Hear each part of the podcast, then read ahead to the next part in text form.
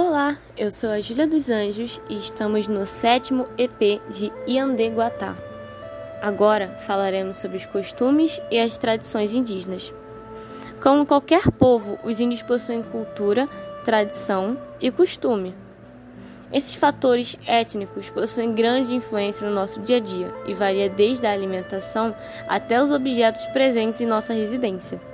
Isso se dá pela relação que existe entre o meio e o indivíduo. A própria cultura indígena vem sendo modificada com o passar dos anos e a colonização é um dos fatores de maior peso. As culturas indígenas não são estáticas, são muito pelo contrário, elas são dinâmicas. Elas se transformam ao longo do tempo, mesmo sem influência estrangeira. Por isso, é inegável dizer que as mudanças que decorrem ao contato com a sociedade podem muitas vezes alcançar escalas preocupantes. Esse é o caso de, por exemplo, povos que perderam suas línguas maternas e hoje em dia só falam o português.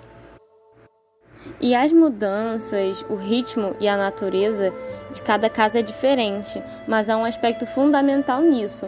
Mesmo travando relação com não índios, os povos indígenas mantêm suas identidades e se afirmam como grupos étnicos diferenciados, portadores de tradições próprias.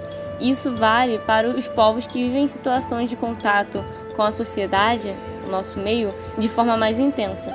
Os índios, eles possuem seus próprios sistemas de organização e sobrevivência, onde há um líder. Na nossa sociedade pode existir um prefeito, um voluntário da comunidade. Nas aldeias, esse líder é chamado de cacique.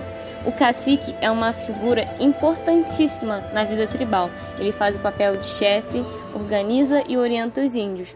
Também existe o pajé, o sacerdote da tribo, ele conhece os rituais, recebe as mensagens dos deuses. Ele também é um curandeiro, pois ele conhece todos os chás e as ervas que podem curar doenças.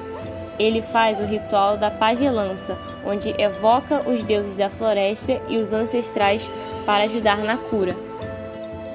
No próximo app, você vai conferir os objetos indígenas com o Tiago Lourenço. Até a próxima!